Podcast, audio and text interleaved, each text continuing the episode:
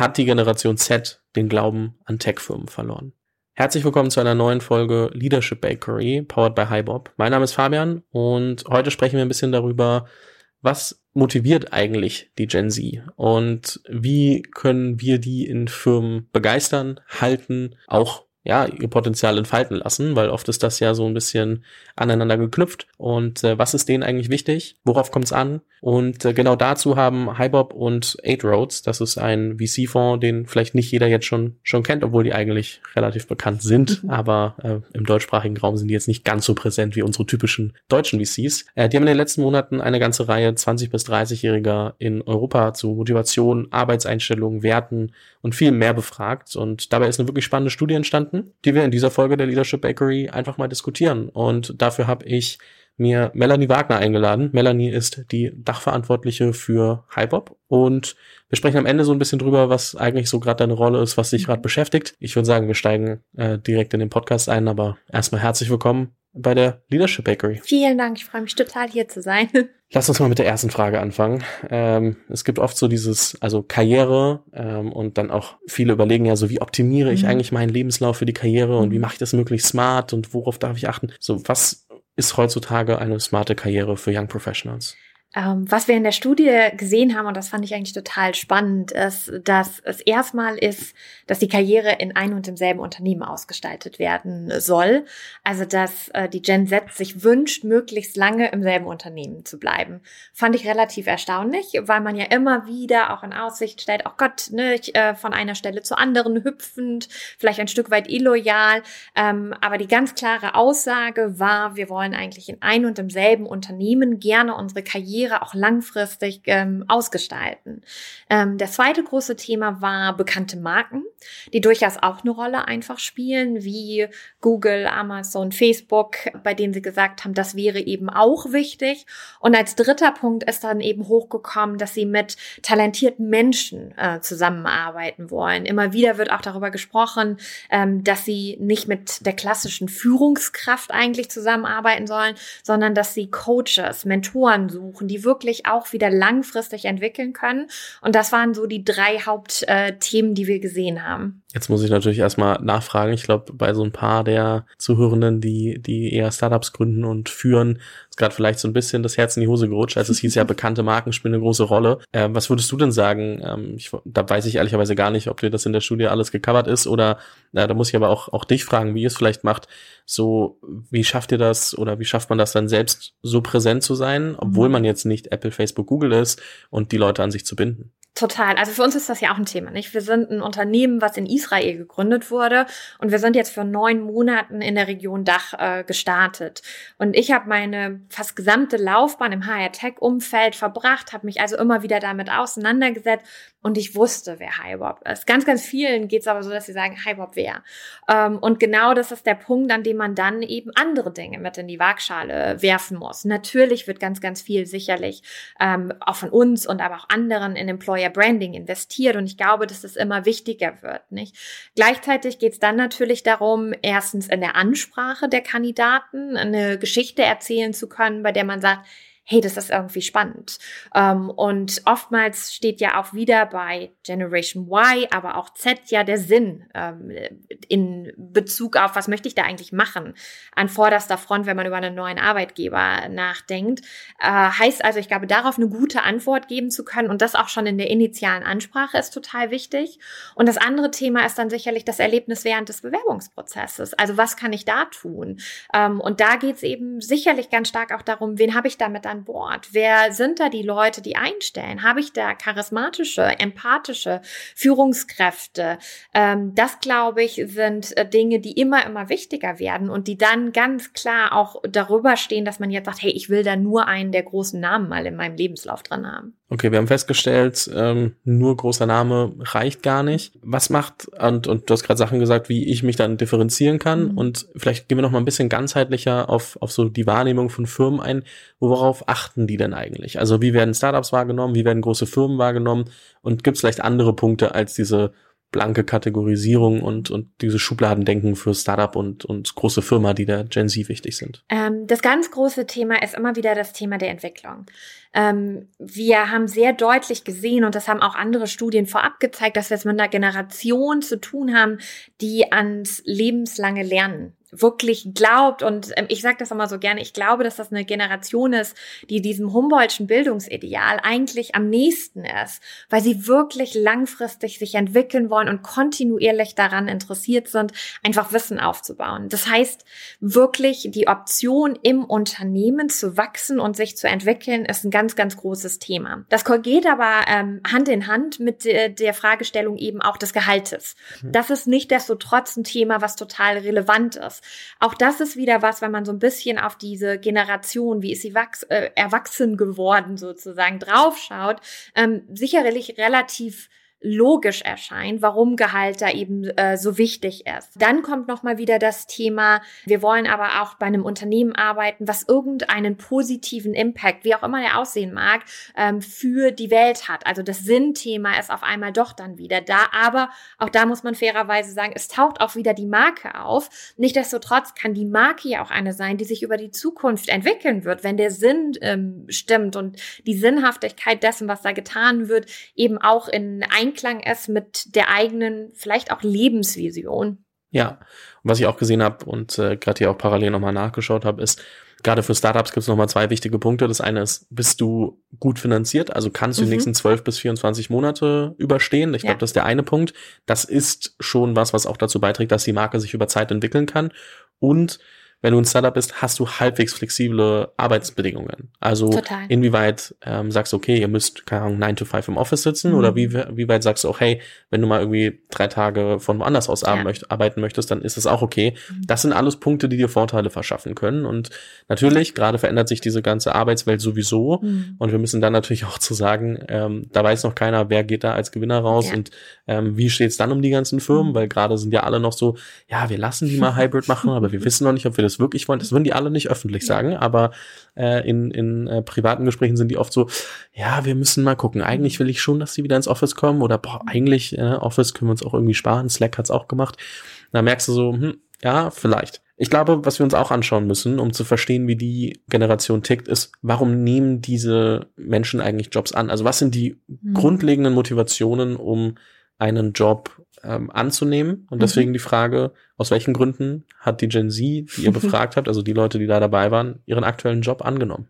Das erste Thema, was genannt wird, ist das Potenzial der Firma. Also wieder, wie kann sich die Firma in Zukunft entwickeln? Und ich glaube, das ist immer sehr, sehr eng verknüpft und das dürfen wir auch nicht ignorieren mit, wie kann ich selber eben zu diesem äh, Potenzial zu dieser Entwicklung beitragen? Welche Rolle kann ich individuell ähm, spielen? Mhm. Das ist äh, ganz, ganz eng miteinander gepaart. Das andere Thema, und das hast du gerade schon so schön angesprochen, das sind die flexiblen Arbeitszeiten und es sind nicht nur die flexiblen Arbeitszeiten, das ist auch das Thema, ich kann von überall arbeiten. Wir haben es ja hier mit äh, einer Generation zu tun, bei der ich sagen würde, das sind die wirklichen, echten ersten Weltenbürger, nicht? Also, und ähm, es ist eben auch dieses hohe Gut des ich kann eben von überall arbeiten. Also ich glaube, dass es eines der höchsten Luxusgüter ist, die wir heute haben. Nicht? Es geht nicht mehr darum, welches Auto kann ich fahren, welche Uhr kann ich irgendwie tragen, sondern es ist einfach, von wo kann ich arbeiten und kann ich von überall arbeiten. Ähm, das ist Thema Nummer zwei, das wir gesehen haben. Und dann ist es aber auch das Thema der Sicherheit des Jobs.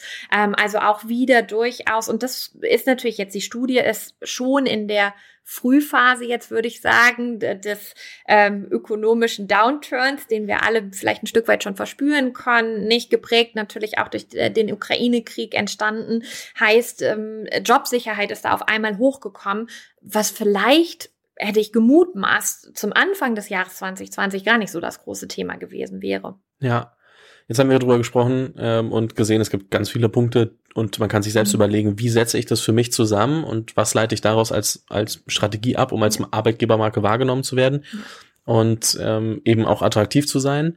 Dass jemand seinen Job bei mir anfangen mhm. möchte und, und den Job, den ich anbiete, annehmen möchte, ist natürlich auch die Frage, gerade ähm, wir hatten es im letzten Jahr extrem mit dem Thema, dass nicht mehr so viel Talent auf dem Markt war und äh, ein Wettbieten sondergleichen ähm, ja sich eingestellt hat und teilweise ja 20, 30 Prozent der Stellen unbesetzt waren, die man mhm. eigentlich besetzen möchte. Ähm, das ändert sich jetzt gerade so ein bisschen, verschiebt sich, weil viele gute Firmen auch nochmal ähm, ähm, ja, Mitarbeitenden entlassen, um halt so zu sagen, okay, wir müssen unsere eigene äh, Burn, also das, was wir an Geld äh, ausgeben jedes mhm. Jahr, wenn wir noch ein Startup sind und nicht genug Geld verdienen, müssen wir reduzieren. Oder auch andere, die sagen, hey, äh, oder andere, die keine Finanzierung bekommen und dadurch wird einfach eine ganze Firma mhm. äh, liquidiert und hunderte Leute werden frei. Das gibt's ja jetzt alles, was es die letzten fünf Jahre eher selten gab. Mhm.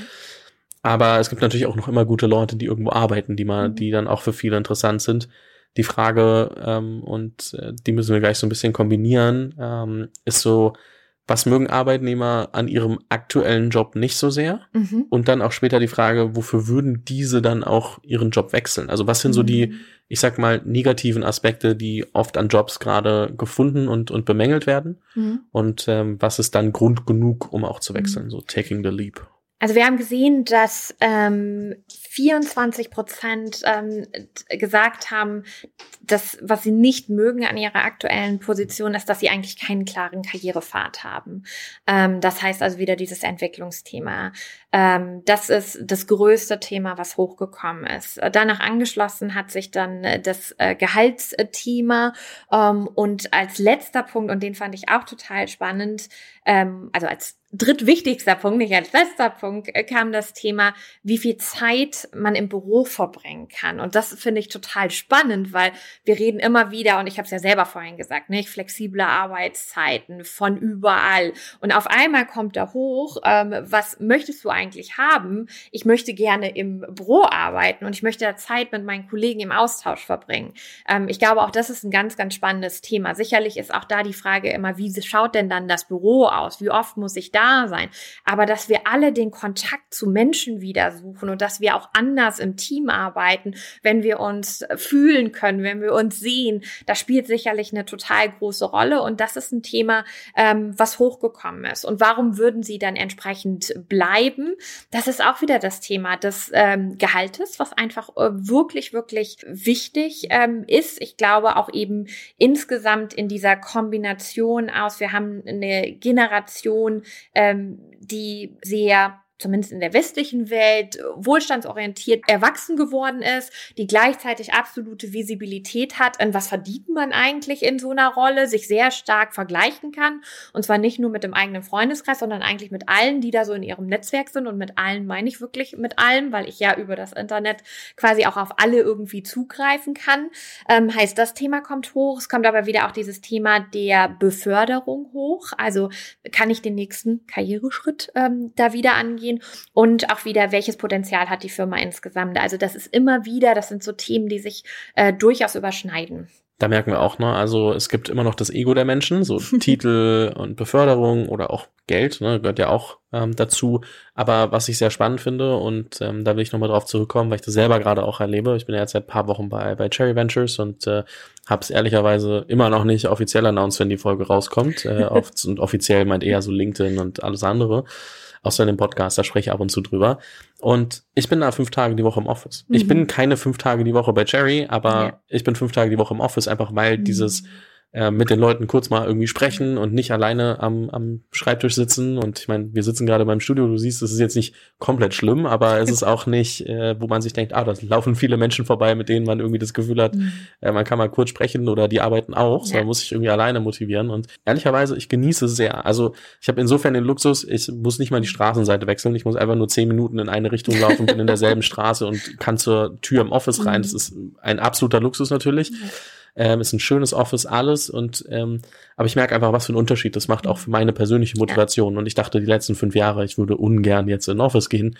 Ähm, jetzt äh, mal gemacht und irgendwie gemerkt, ach, so schlimm ist es ja doch nicht. Äh, deswegen, ich kann es nachvollziehen, warum das ein, ein großer Punkt ist. Ich würde jetzt nicht sagen, ich muss mein, meine nächsten Jahre nur im Office verbringen, aber es ist trotzdem ja sehr faszinierend und auch nachvollziehbar. Ich glaube, es ist die Option einfach, dass du es haben kannst, ne? die total wichtig ähm, ist. Ich glaube, wir haben schon ja ein Stück weit auch so soziale Vereinsamung ähm, erlebt. Auch jetzt wieder, wir sind in ganz unsicheren Zeiten. Nicht? Da können ja auch Firmen durchaus Orte der Ruhe sein, nicht? wo du als Mitarbeiter sagst, hey, da kann ich ankommen. Da muss ich vielleicht mich nicht mit so vielen Dingen beschäftigen, die mich verängstigen, die mir Sorgen machen. Also ich sage mal so gerne, umso lauter es im Außen ist, umso leiser im Innen. Und ich glaube, dass wirklich Firmen auch so ein fester Anker, auch in Zeiten der, der nicht Stabilität ähm, sein können. Und ähm, gleichzeitig erlebe ich das bei mir selber auch. Ich war immer jemand, der unbedingt Homeoffice und ich fand das toll. Und wir sind ja selber auch äh, wirklich in den ganz hohen Norden gezogen. Und gleichzeitig, als ich das erste Mal wieder im Büro war, habe ich gedacht, oh Mann, das habe ich vermisst und der Austausch.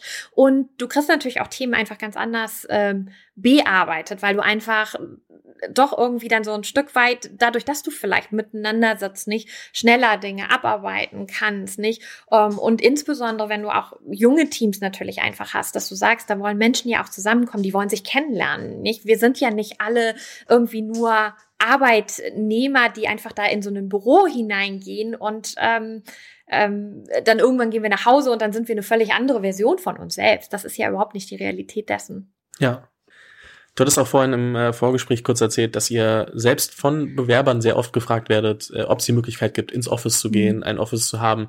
Ähm, das heißt, ähm, du merkst es ja selber, dass es relevant ist. Total. Also wir bekommen immer wieder die Frage, habt ihr ein Büro, können wir da zusammenkommen? Und natürlich muss man jetzt sagen, wir haben ein ganz junges und neues Team. Nicht? Und auch da willst du ja wissen, mit wem arbeite ich da zusammen? Wer, wer, wer hat da welche Aufgaben? Wer sind die Menschen dahinter? Und es ist ja einfacher, wenn du jemanden kennst, schon mal gesehen hast, mit dem einen Kaffee getrunken hast, Mittagessen warst, nicht? Und das ist für den Austausch einfach super, super wichtig und sicherlich auch wirklich für das äh, Teambildung und für uns macht das einen ganz, ganz großen Unterschied, dass wir ein Büro haben. Büro ist das eine und ähm, da gibt's ja noch viel mehr, so was, was zum ganzen Feld Arbeitsplatzbedingungen mhm. dazugehört. Ähm, das habt ihr euch auch genauer angeguckt in der, in der Studie. Und äh, deswegen auch so die Frage, was muss ich eigentlich schaffen ähm, an, an Bedingungen, dass es wirklich auch attraktiv bleibt. Mhm. Also Büro ist das eine ähm, und es kann ein zentraler Ort mhm. sein. Aber was zählt noch alles dazu? Im Büro alleine tut's ja nicht. Ähm, absolut nicht. Also wir haben ganz stark gesehen, welche Rolle Führungskräfte spielen. Das ist ein Thema, was sehr, sehr stark hochgekommen äh, ist, dass wirklich der Mensch, der dich da führt, eine ganz, ganz große Rolle spielt, weil da Mentoren und Coaches gesucht werden, die eben dabei helfen, Entwicklungen wirklich äh, zu bekommen. Und das andere Thema, was immer wieder hochgekommen ist, auch das, das Thema der mentalen Gesundheit, ähm, der ähm, ich würde jetzt mal sagen, Social Health Benefits, die es da gibt. Ähm, auch da sind ganz viele Themen einfach ähm, hochgekommen in Richtung, ähm, wie schaffe ich es eigentlich auch eine gute Work-Life-Balance oder Life-Work-Balance eben hinzubekommen und was tut der Arbeitgeber dafür? Was ich auch sehr spannend fand, äh, wir hatten es vorher leicht angerissen, ist so, wofür äh, die Befragten dann äh, länger bleiben würden. Dementsprechend auch so die Frage, wofür die mhm. dann dementsprechend auch wechseln würden. Und ähm, da gibt es so ein paar Faktoren, die ich echt äh, unterschätzt hätte. So der eine Punkt ist so, 21 Prozent äh, der Befragten haben angegeben, sie wären bereit, ähm, sich eine neue Firma anzuschauen, wenn sie von Freunden empfohlen wird, mhm. die dort schon arbeiten. Ja. Und äh, das finde ich natürlich krass, weil, also ich krieg's immer wieder mit, dass es Referral-Programme mhm. in Firmen gibt, etc aber ich habe nicht auf dem Schirm gehabt, wie effektiv die eigentlich sind. Und das ist jetzt nur eine der Sachen. Das ist nicht mal, also da gibt's noch fünf Dinge, die irgendwie, nee, sechs Dinge sogar, die ähm, mhm. mehr äh, Abstimmungsquote haben. Aber 21 Prozent der Leute sagen, ja. wenn mich ein Freund von einer anderen Firma äh, anspricht mhm. und ich mit dem arbeiten kann, ist das vollkommen relevant. Ja, du kriegst ja auch einen super Einblick in die Firma, nicht? Das muss man ja einfach auch sagen. Wie glaubwürdig ist das, wenn ein Freund von dir sagt, ey, ich arbeite da total gern und das macht mir super viel Spaß, nicht?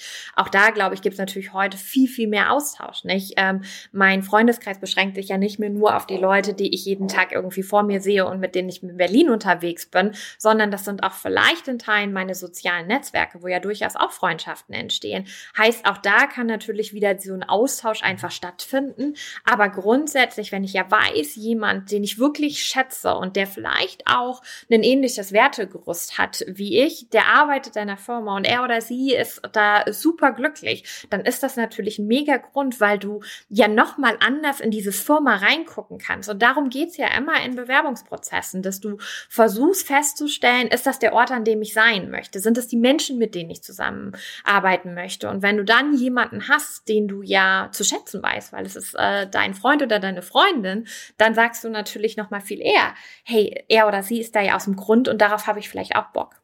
Ja, ich überlege gerade, wer mir das mal erzählt hat, aber ich glaube, es war Marius von Hey Jobs, der meinte, einmal im Monat setzen sie sich zusammen und einen Abend, und das ist dann so ein Pizza-Abend, wo die Firma Pizza organisiert etc. Und alle gehen mal so durch ihr Netzwerk durch und überlegen, wen könnten wir eigentlich fragen, ja. ähm, der bei uns äh, anfangen könnte zu arbeiten. Mhm. Und dann ist es aber auch so, dass sie natürlich irgendwie eine Provision bekommen, wenn diese mhm. Person wirklich unterschreibt und über die Probezeit hinaus bleibt. Ja. Und wo er meinte so, ja, das ist nett zu glauben, dass die Leute es von alleine machen würden, aber mhm. wenn du das dann irgendwie noch schaffst, das zu incentivieren, dass die Leute auch wirklich, also ich meine, am Ende haben die Leute ja Spaß dran, mit ihren Freunden Total. zu arbeiten. Aber ich fand das so einen interessanten Gedanken und ähm, vielleicht finde ich den Ausschnitt und, und äh, füge den hier mal ganz kurz als Zitat ein. Aber fand es echt einfach super cool ja. zu hören, ähm, wie man das auch so ein bisschen hacken kann. Ne? Und es ist ja, im Startup geht es ja dann doch irgendwie viel um äh, Hacks für, ja. für Wachstum, für ähm, für Leute, für alles und ähm, das äh, passt schon ganz gut zusammen. Und zu den Punkten, äh, die noch drüber liegen, die haben wir jetzt oft genug gecovert, deswegen mhm. müsste ich dich nicht nochmal fragen, wer sie sind. Also mehr Geld ist ja. mit Abstand das Größte, ja. äh, besserer Titel oder, oder Promotion ja. ist das zweithöchste. Äh, das dritte ist ähm, flexiblere Arbeitsmodelle, mhm. also können remote sein, kann vier Tage äh, Woche, Hybrid. Ähm, ja, konkreterer äh, ja, Support und Unterstützung für die eigentliche Karriere. Mhm. Das macht noch was aus. Ähm, ja, mehr, das passt eigentlich fast zum Titel, so mehr Verantwortung in mhm. der Firma. Und äh, der letzte Punkt, der noch, der stärker ist als ähm, ein Freund fragt mich, ist ähm, die Brand und die Marke, mhm. die mich eigentlich gerade anfragt. Das sind alles Punkte, die wir schon ein paar Mal genannt haben, aber ähm, ich fand da eben genau dieses mit dem, ähm, ja, mit den Freunden ja. sehr, sehr, sehr faszinierend. Und ein nächster Punkt, der mir aufgefallen ist in dem Report, weil wir sprechen ja immer über die über die Gen Z als äh, die die Work-Life-Balance äh, mhm. Generation, die man nur sagt, ja und mhm. ähm, wo ist meine Work-Life-Balance eigentlich? Und ja. Ähm, ja, du, aber ich, äh, ne, also ich habe äh, hier zwei Termine und dann muss ich erstmal zwei Stunden äh, Mental Break machen, sonst äh, ist schwierig. Es gibt da immer wieder sehr viele faszinierende Memes. Ähm, was sagen die eigentlich? Wie ist Work-Life-Balance mhm. in ihren aktuellen Firmen? Also fast 60 Prozent und auch das 60 ne, Prozent sagen, dass sie entweder besser ist, als sie das erwartet hätten, äh, das sagen 29 Prozent, oder dass sie genauso ist, wie sie sich das eigentlich gewünscht ähm, hätten, das sagen 41 Prozent.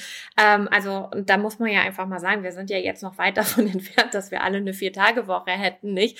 Ähm, da gibt's eine absolute Zufriedenheit und ähm, ich glaube, auch das, was du da gerade ansprichst, das ist eine äh, der großen großen Mythen, die sich da irgendwie aufgebauscht hat äh, über diese Generation, das ist einfach überhaupt aber gar nicht die Realität. Ich glaube, dass wir eine super ähm, committed ähm, Generation da haben, die auch absolut gerne arbeitet, ähm, aber die eben einfach auch andere Ansprüche an die Art und Weise, wie Arbeit eigentlich sein sollte, ähm, stellt und berechtigterweise, nicht? Das machen alle Generationen, haben das mhm. immer wieder gemacht, nicht? Ähm, das kann man von den Boomern ansehen bis über die Generation Y. Wir haben alle unterschiedliche Dinge fokussiert, die uns wichtig ähm, waren. Ähm, und natürlich bist du immer geprägt so über diese sozio ähm, kulturellen, sozioökonomischen Umstände, in denen du groß wirst. Und ähm, die spielen ja auch eine Rolle, wie du dann eben arbeiten möchtest oder wie viel du vielleicht auch arbeiten magst. Ich glaube aber, dass wir absolut eine ähm, Generation haben, die arbeiten möchte, die sich beteiligen mag, die lernen will, die an diesen ganzen großen Themen, die da auch in der Welt gerade passieren, die die anpackt. Ja, also wenn wir jetzt auch mal so den größeren Kontext nehmen, Klimakrise, nicht? Wer geht da auf die Straße? Das ist ja die Generation, die sagt, hey, wenn ihr das alle nicht macht, dann packen wir es halt selber an. Und ich glaube, genau das passiert in Firmen eigentlich auch, während es aber dann auch wiederum ganz klare Spielregeln irgendwo äh, gibt. Und auf diese Spielregeln und auf diese andere Art von Flexibilität müssen wir uns einstellen. Ich hatte kürzlich in einem Buch ein total schönes Beispiel gesehen. Da hat eine Führungskraft eben beschrieben, dass sie ähm, eine äh, Managerin für ihr Team dann auch eingestellt hatte, die eine der besten äh, Führungskräfte ist, die sie selber dann auch im Team hat, ähm, Generation Z, und blockt sich den Kalender eben jeden Tag ab 15 Uhr und da steht Feierabend drin. Und ich habe das so gelesen und habe so gedacht, mein Gott, ne, 15 Uhr irgendwie. Und dann habe ich für mich nochmal echt reflektiert und habe gedacht, wie cool eigentlich, weißt du, wenn du so konsequent bist und gleichzeitig trotzdem trotzdem eine Top-Performance bringt. Warum ist denn Leistung immer geknüpft an, wer sitzt da wie lange im Büro? Das ist ja totaler Quatsch eigentlich. Und da für sich eben auch eine Grenze zu ziehen und zu sagen, ey, ich habe meinen Job geschafft und dann bin ich eben auch im Feierabend oder widme mich anderen Dingen oder gehe noch in eine Tiefenarbeit rein, was immer es irgendwie sein mag. Das finde ich einfach total faszinierend und da glaube ich, ist diese Generation extrem gut aufgestellt und das zeigen uns ein Stück weit eben auch die Zahlen, dass das überhaupt nicht eine Generation ist, ähm, die ja, die illoyal ist, die faul ist, die da nicht arbeiten will, wie das das so oft heißt. Passend dazu habe ich auch letztens einen LinkedIn-Beitrag äh, gesehen, den ich auch verlinken werde. Ich kann gerade noch nicht zitieren, von wem es ist, aber ähm, der meinte, hey, ähm, ehrlicherweise, ich wünschte mir, ich hätte in so jungen Jahren wie diese mhm. Leute genau so viel Selbstvertrauen gehabt, zu sagen, das ist mir wichtig, darauf fokussiere ich mich und wenn ich das mache, halte ich das länger durch und habe da auch wirklich Spaß dran. Versus, ich mache das einfach nur, weil ich es machen muss oder weil ich glaube, dass ich es machen muss oder um dem Druck der Gesellschaft irgendwie ähm, da irgendwie auch gerecht zu werden. Und ich fand den Post relativ spannend. Also ich weiß nicht, ob ich alles zu 1000 Prozent unterschreiben würde, aber trotzdem einfach den, das mal einfach mal aus einer anderen Perspektive zu beleuchten und dann für sich zu entscheiden, was finde ich denn richtig, aber nicht immer nur die eine Erzählweise von, ah ja, Work-Life-Balance, wie soll man das in jungen Jahren machen? Ähm, das alleine ist es halt auch nicht und ich habe das für mich auch lange gemacht. Ne? Ich hatte jetzt ein Jahr, wo ich, also ich habe all meinen Kram gemacht, ich habe äh, zwei Podcast-Folgen die Woche produziert etc. Also ich habe ähm, alles, was ich tun wollte und musste, ähm, hat alles funktioniert ähm, und hatte aber auch trotzdem sehr angenehmes Leben. Ich habe vor zehn oder elf teilweise keine Termine gemacht, weil ich gesagt habe, ich mache entweder meinen eigenen Kram und wenn ich und wenn ich nur anderthalb Stunden spazieren gehe, ist das auch für mich in Ordnung. Mhm. Ich bin nicht vor 8.30 Uhr aufgestanden, wenn ich nicht musste. Ich habe abends jetzt nicht ewig lang äh, gearbeitet. Ich habe halt versucht, das irgendwie zusammenzubringen. Klar, wenn dann irgendwie ein Podcast-Interview war und die Person konnte nur um neun, dann hat das Interview um neun stattgefunden. Ja. Aber in den meisten Fällen kannst du drum rumbauen. Ja. Und da habe ich dann überlegt, okay, wie mache ich das? Und jetzt mhm. gerade verändert sich bei mir die Zeit, aber auch, weil ich wieder so ein bisschen angezündet bin für die Themen, um die ich mich mhm. gerade kümmere. Sowohl für den Podcast, sowohl für ähm, das, was mit Cherry passiert und ein paar andere Dinge, die, die noch kommen werden, wo ich jetzt gar nicht so viel drüber reden möchte, aber wo ich halt einfach merke, okay, gerade habe ich einfach auch Lust mehr zu machen. Mhm. Und dann verändern sich halt auch diese Regeln. Die sind auf einmal sehr dehnbar. Du kannst, ähm, und auf einmal bist du wieder bereit, was anderes zu machen. Und ich finde das auch voll okay, wenn man halt für sich weiß, ähm, und, und das auch die Möglichkeit hat, das so einzu, einzuordnen. Ich war da natürlich in einer ähm, sehr guten Position und bin mir des Privilegs auch bewusst. Aber ähm, fand es, also es ist nicht immer nur auf Zuspruch gestoßen da draußen. Es gab auch Leute, die dachten, hä, warum arbeitest du nicht mehr, machst du dies nicht, warum das nicht? Weil ich weiß, dass ich gerade den, mhm. diesen Space im Kopf brauche, diesen Headspace, zu überlegen, was will ich eigentlich wirklich machen und nicht mich ins nächst, nächste Abenteuer zu stürzen, nur um was zu tun zu haben, mhm. sondern ich will überlegen, was ist wirklich der nächste große Schritt, was ist das, was wirklich einen Hebel hat. Und ähm, das haben die Leute lange nicht verstanden, aber also viele, manche natürlich schon. Aber ähm, ich glaube, da wird es in ein paar Monaten ein paar Ergebnisse geben, wo man sich dann denkt, okay, hat er vielleicht gut genutzt. Total. Und ich glaube auch, das ist ja wieder Flexibilität, ne? dass du für dich selbst entscheiden kannst, auch wann was irgendwie passiert. Ne? Und gleichzeitig, auch das sieht man, ich habe kürzlich einen total spannenden Vortrag gehört, eben, wenn du in einer tiefen Arbeitsphase drin bist und du bereitest jetzt eine Präsentation vor oder du bereitest deinen nächsten Podcast vor, nicht? Ähm, und dann ruft dich jemand an, du nimmst diesen Anruf an, dann brauchst du 28 Minuten, bis du überhaupt wieder in deiner tiefen äh, Arbeitsphase quasi drin bist, ja, wenn du das über den Tag kontinuierlich halt einfach hast und ganz viele von uns haben das und ganz viele von uns bauen auch ihre Kalender genau in dieser Arbeitsweise auf 30 Minuten Termin an 30 Minuten Termin, da muss man sich irgendwann auch mal fragen, ist das jetzt noch wirklich dann produktiv? Bin ich da sinnhaft irgendwie aktiv oder gibt es auch einfach da einen Wandel? Und ich zum Beispiel für mich, ich blocke auch meinen Kalender sehr rigoros, habe auch das jetzt nochmal so hinterfragt. Ich habe mir jetzt mal einen Block tiefe Arbeitszeit da irgendwie reingelegt, in der ich wirklich mich konzentrieren kann. Und gleichzeitig habe ich irgendwann auch zu meinem Team gesagt, hey Leute, für mich morgens vor 9.30 Uhr ist schwierig. Ich gehe immer schon eineinhalb Stunden mit dem Hund, schaffe ich halt nicht. Auch das war eine Frage der Kommunikation, dann einfach zu sagen. Und das ist ja nicht so, als wenn es diese Dinge nicht heute schon geben würde und da jetzt eine Generation irgendwie kommt. Ähm, und wir sehen ja auch, ne, das haben wir jetzt auch die ganze Zeit schon besprochen, wirklich nicht. Wir haben eine Generation, die, die gestalten will und äh, die etwas leisten will und die auch das System tragen will. Aber das System, so wie es jetzt gerade ist, wird sicherlich in Zukunft nicht mehr tragfähig sein. Und da muss sich was wandeln. Mhm. Das äh, ist, schon, ist schon eine spannende Diskussion. Könnte man noch stundenlang drüber sprechen. ja. ja, noch ähm, ein, zwei Punkte, die ich noch aus dem Report aufgreifen möchte. Mhm. Zwar hast du anfangs gesagt, so viele stellen sich schon vor, sehr lange auch bei den Firmen zu bleiben ja. und wir haben immer die Wahrnehmung, dass sie sehr oft mhm. wechseln. Ähm, wir, ihr habt euch auch angeschaut, wie oft glauben Talente eigentlich, mhm. werden sie ihren Job mhm. wechseln. Und äh, darauf würde ich gerne nochmal ein Augenmerk werfen. Fast 50 Prozent glauben, dass sie zwischen 0 bis 5 Mal ihren Job wechseln werden. Das ist ähm, für mich erstaunlich.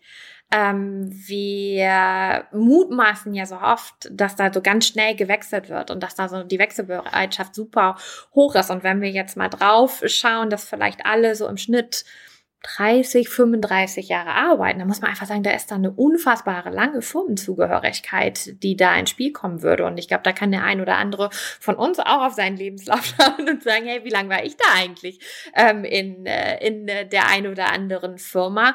Ähm, und das zeugt ja wieder davon, wenn man das jetzt mal wirklich ausrechnet, dass du teilweise die Situation hast, dass du sieben Jahre, vielleicht länger, wirklich in einer Firma ähm, bist. Und ähm, auch das wiederum finde ich, ähm, also ist für mich einer der Punkte, der total erstaunlich äh, war, ähm, weil damit hätte ich nicht gerechnet. Ähm, weil ich auch gerade für mich immer mal wieder so die Diskussion habe, wie gehst du eigentlich da so mit Lebensläufen um, wo du sehr schnelle, also viele schnelle Wechsel hintereinander gehabt hast. Ähm, und früher war das immer so ein Ausschlusskriterium. Da hast du gesagt, oh, wenn jemand da nur zwölf Monate bei einer Firma bleibt, ob das alles irgendwie so gut ist, nicht und richtig.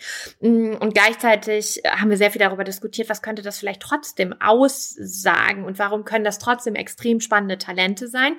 Hier sehen wir jetzt wieder eigentlich das Gegenteil, dass wenn alles stimmt und du das schaffst als Unternehmen, und das wird ja immer wichtiger. Ich meine, wir alle wissen, wie sich die Situation jetzt entwickeln wird. Wir haben einfach jetzt schon einen Fachkräftemangel. Das wird sich nur noch verschärfen. Also muss ich ja sicherstellen, dass diejenigen, die bei mir sind, möglichst lange bleiben. Und wir sehen, sie wollen es eigentlich. Und dann geht es ja darum, wieder zu sagen, hey, was kann ich dafür tun, dass genau das eben auch so bleibt. Mhm. Ja, ich finde es auch ein äh, sehr, sehr spannenden Punkt. Ähm, Gerade das äh, habe ich auch oft mit Leuten drüber gesprochen, mit dem, mit dem äh, Lebenslauf, mhm. ähm, wenn sie irgendwie viel zu oft wechseln. Das ist einfach bei vielen, bist du da einfach unten durch. Ne? Lass uns mal überlegen, so ich glaube, wir haben jetzt sehr viele Learnings aus dem Report mhm. gezogen und wir haben immer zwischendrin mal gesagt, was bedeutet das für die Firmen eigentlich.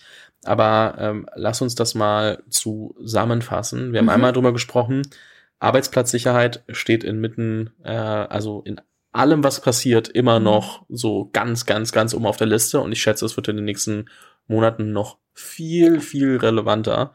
Das heißt, ja. wer es schafft, seinen Mitarbeitenden mit auf den Weg zu geben, dass sie hier einen sicheren Hafen haben, solange es dann natürlich alles so erstmal passt mhm. von den Rahmenbedingungen, ähm, ist, glaube ich, ganz gut. Und wie man das signalisieren kann, ist wahrscheinlich einmal sehr proaktiv das Thema ansprechen. Mhm dann äh, klar machen, wann man vielleicht auch keine Arbeitsplatzgarantie bekommt. Also mhm. Garantie ist immer hart gesagt, aber ihr, ihr wisst, was ich meine. Ähm, und auch natürlich zeigen, okay, guck mal, wir haben noch Geld für so lange auf dem Konto, gerade als Startup, wenn du sagst, okay, wir haben Geld für drei Monate auf dem Konto, dann weiß ich nicht, ob ich wechseln würde, wenn du mir sagst, hey, so bei allen konserva also bei allen Planungen, die wir haben, von konservativ bis, haben wir 18 bis 24 Monate Geld, dann hast du natürlich eine ganz andere Verhandlungsposition. Und ich glaube, da musst du einfach sehr offen und, und transparent auch sein, weil das hilft, um Vertrauen aufzubauen. Und ähm, gerade in der aktuellen Phase, ne, wo mhm. halt irgendwie hier und da überall Leute entlassen werden, was verständlich ist, aber was trotzdem, naja, dann natürlich nicht zu mehr Sicherheit führt. Total. Kommunikation ist, glaube ich, immer das Schlüsselwort, nicht? Das ist genau das, was du sagst. Du musst einfach transparent sein in dem, was da passiert, weil wenn du Loyalität gibst, glaube ich, wirst du auch Loyalität bekommen. Und natürlich hast du auch schwierige Phasen, nicht? Die werden wir jetzt auch alle in der einen oder anderen Form ähm, haben. Aber darüber zu reden, auf der Reise mitzunehmen ähm, und dann eben auch zu sagen, welche Dinge werden sich vielleicht auch ein Stück weit verändern, müssen sich verändern, damit man sicherstellen kann, dass wir in 12, in 24 Monaten irgendwie alle noch äh, da sind und die Unternehmen ähm, noch am Markt äh, sind. Natürlich wird sich vielleicht ein Stück weit konsolidieren und da wird es auch Wandel und Veränderung ähm, geben. Nichtsdestotrotz ist glaube ich, ganz, ganz wichtig, eben grundsätzlich zu kommunizieren. Ähm, das ist etwas, was ich für mich immer auch als Führungskraft gesehen habe. Nicht manchmal denkt man immer so, ach, das wissen die Teams ja sowieso nicht. Ich war immer ein Freund davon, möglichst transparent zu sein. Dann haben wir immer gesagt, ich mache das so lange, bis mich mal irgendwer wer enttäuscht. Mich hat noch nie einer enttäuscht. Aber ich ich glaube, da einfach mitzunehmen und zu sagen, hey, nicht, ähm, das ist euer Arbeitsplatz. Also ihr verbringt da so viel Zeit, ihr gebt da so viel rein, auch von euch ja als Mensch. da ist es ja nur fair, dass ich genauso transparent eben auch bin und euch mitnehme auf der Reise, die jetzt für uns eben als Firma einfach auch ansteht. Und deshalb Kommunikation darüber ähm, ist total wichtig, weil alle von uns sind ja mit Ängsten und Sorgen behaftet, was da jetzt vielleicht kommt. Und auch dazu sagen, entweder, hey, dein Job ist safe oder das dürfte jetzt auch ein bisschen wackelig werden. Absolut. Und ähm, ja, wie gesagt, da einfach ja, Vertrauen ist da wahrscheinlich einfach auch eine Riesengrundlage, die du, die du schaffen musst. Was wir auch gelernt haben, mhm. ist, ähm, irgendwie wollen die Leute das Büro, aber auch flexible Arbeitsbedingungen. Mhm. Das heißt, das ist so eine, zumindest so eine Spannung zwischendrin. Es gibt jetzt nicht so ja. dieses klare A oder B. Ähm, und äh, da bin ich mal sehr gespannt, was du dazu ähm, denkst, wie du sagst, okay, wie wege ich denn jetzt für mich eigentlich ab als Firma, ähm, was ich mache. Muss ich alles anbieten? Mhm. Ähm, schränke ich mich auf den Teil ein? So, was soll das für mich bedeuten? Ich habe jetzt hier gehört, wie gesagt, Office und aber auch flexibel ist super wichtig.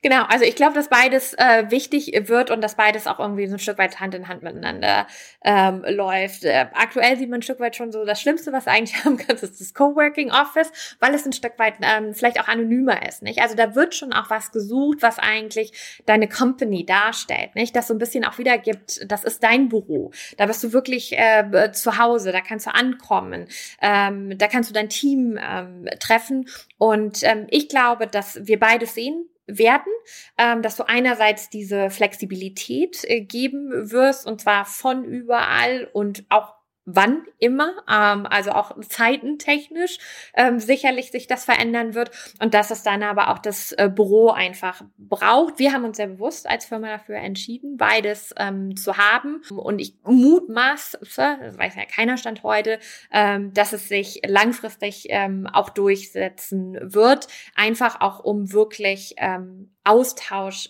zu ermöglichen. Klar hast du heute Technologie, aber ich glaube, was wir auch eben über die Krise und vielleicht spielt auch das dann eine ganz, ganz große Rolle gesehen haben, ist, wir brauchen eben andere Menschen und wir wollen auch die Gesellschaft ähm, eben haben und das eben auch in dem Unternehmen, in dem wir arbeiten. Ja, ist schon, schon immer spannend zu sehen, ne? dass man immer hofft, irgendwie eine klare Antwort zu bekommen. Und es ist halt oft meistens so, it depends. und das macht es nicht immer einfach, aber dementsprechend muss man da Entscheidungen treffen und, und einfach halt auch ja, sich dem, dem Ganzen anpassen. Deswegen ist es ja so wichtig, sich das mal genauer anzugucken. Ein letzter Punkt noch. Alle, die sich für Firmen entscheiden, haben ein Riesenaugenmerk auf das Potenzial der Firma. Mhm. Das bedeutet, wenn du jemanden einstellst, ist deine Aufgabe, dich als Firma zu verkaufen. Mhm. Und das wissen wir ja schon länger, dass es sich gedreht hat und mhm. du jetzt nicht mehr nur irgendwie den Bewerber ausfragst, sondern du dich auch beim Bewerber bewerben musst und dementsprechend, ja, da musst du einen riesen, riesen Fokus drauf legen, dich mhm. als Firma zu verkaufen und zu zeigen, was für ein Potenzial eigentlich existiert. Absolut, also Firma und aber auch du als Mensch, nicht? Ich glaube auch, dass wir ganz klar sehen werden, dass empathischere Führungskräfte mehr Leute auch in Unternehmen holen werden. Also ich glaube, da geht ganz viel auch über das Individuum, ähm, was dann in diesem Bewerbungsprozess wiederum eine Rolle spielt. Aber es ist definitiv ähm, so. Wir sind in einem Markt, in dem sich jeder, fast jeder von uns aussuchen ähm, kann, wo wir arbeiten ähm, wollen. Ähm, heißt also, die Firma äh, muss pitchen und sagen, warum äh, bin ich die richtige Firma? Was kann ich dir bieten? Wie kannst du dich entwickeln? Aber ganz, ganz viel wird eben auch wirklich an der Führungskraft hängen. Und ich, für mich selber zum Beispiel, ich habe manchmal so tolle Kandidaten, die mir so tolle Fragen stellen und einfach sagen, hey, Melanie, ich würde gerne wissen, wie bist du da als Führungskraft, nicht? Und das finde ich super, super spannend einfach auch, weil es dir erstens mir einen Einblick gibt, wie möchte diese Person da wirklich dann auch geführt werden und gleichzeitig ich natürlich auch bemerken kann, ähm, wie wäre das mit dieser Person zusammen äh, zu arbeiten? Und das ist einfach was, was sich immer mehr verändert hat und was wir sicherlich weiter auch ausgeprägter sehen werden, dass nicht nur die Firma, sondern auch der jeweilige Manager, die jeweilige Managerin eine Rolle spielen wird, ob da jemand an Bord kommt, ja oder nein.